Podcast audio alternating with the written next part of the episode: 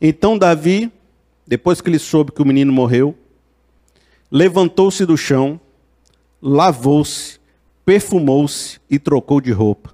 Depois entrou no santuário do Senhor e o adorou. E voltando ao palácio, pediu que lhe preparasse uma refeição e comeu. No 22, o pessoal perguntou: aí Davi, o menino estava doente, você ficou todo orando. Agora que o menino morreu, você está alegre. O que, que aconteceu? Ele disse o seguinte: ó, enquanto a criança ainda estava viva, jejuei e chorei. E pensava: quem sabe, talvez o Senhor tenha misericórdia de mim e deixe a criança viver. Mas agora que ela morreu, por que eu deveria jejuar? Poderia eu trazê-la de volta à vida? Depois Davi consolou sua mulher Betseba e deitou-se com ela. E ele teve um menino a quem Davi deu o nome de Salomão e o Senhor o amor. Amigo, é o seguinte, ó, Judas traiu Jesus.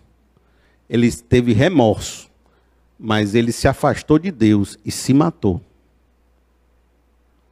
Adão e Eva foram se esconder de Deus no meio do mato.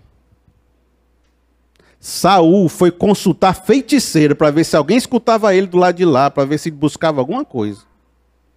E Davi foi buscar quem? Foi buscar Deus. Mesmo no meio do pecado cabuloso, o menino morrendo, ele estava orando no meio da igreja. Mesmo sabendo tudo o que ia acontecer, ele se levantou, entrou no santuário e adorou a Deus. E ele reconstruiu sua vida diante de Deus. E eu quero dizer um negócio para você: lugar de pecador é na presença de Deus. Não é fora da igreja, não é longe da igreja, não é, não é excluindo quem pecou, é não. O cara pecou é para estar tá aqui mesmo. Entendeu? Ah, pecou, vamos tirar. Não, é pecou, então entra. Entra, que aqui é, é na presença de Deus, você tem que orar, é aqui que você vai restaurar a sua vida, é aqui que você vai reconstruir o que dá para reconstruir. Porque tem coisas que vão ser perdidas. Ok, acontece. Tem coisas que vão ficar com uma cicatriz enorme. Mas tem coisas que você pode reconstruir. Você pode ter um novo filho, uma nova família, você pode reconstruir casamento, você pode ter novos negócios, nova vida, novos amigos. É possível reconstruir sua vida. Não vai ser igual antes, não vai ser a mesma coisa de antes. Vai perder coisas, vai destruir coisas. Mas você pode, diante de Deus, reconstruir a sua vida. Mas é preciso que você entenda que isso vem depois de se entender como pecador, de se arrepender e de chegar na presença de Deus e querer reconstruir sua vida, sua história. Amigo, você pode reconstruir, às vezes um passo por vez.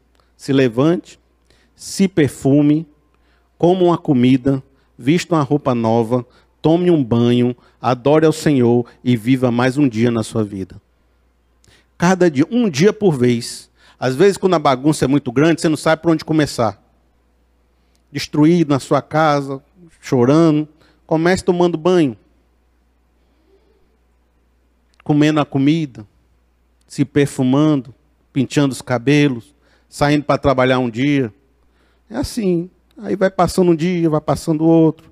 Aí você conhece outra pessoa, aí se casa de novo, aí tem outro filho, aí, aí reconstrói. Não vai ser igual. Perdeu coisas na vida. Mas pode construir novas coisas, ressignificar, restaurar, viver outras histórias. E mesmo, amigo, você voltando para aquele casamento estava complicado, dez anos depois, você saiu de casa, você fez confusão. Aí ficou com a outra, dez anos. Aí você voltou para casa pedindo perdão para voltar para a antiga esposa. Ela te esperou dez anos. Ainda assim não vai ser igual que era antes. Você vai precisar ressignificar tudo de novo descobrir como é que vocês vão se amar de novo, como é que vocês vão ser um casal de novo, como é que vocês vão viver junto de novo. Não é igual.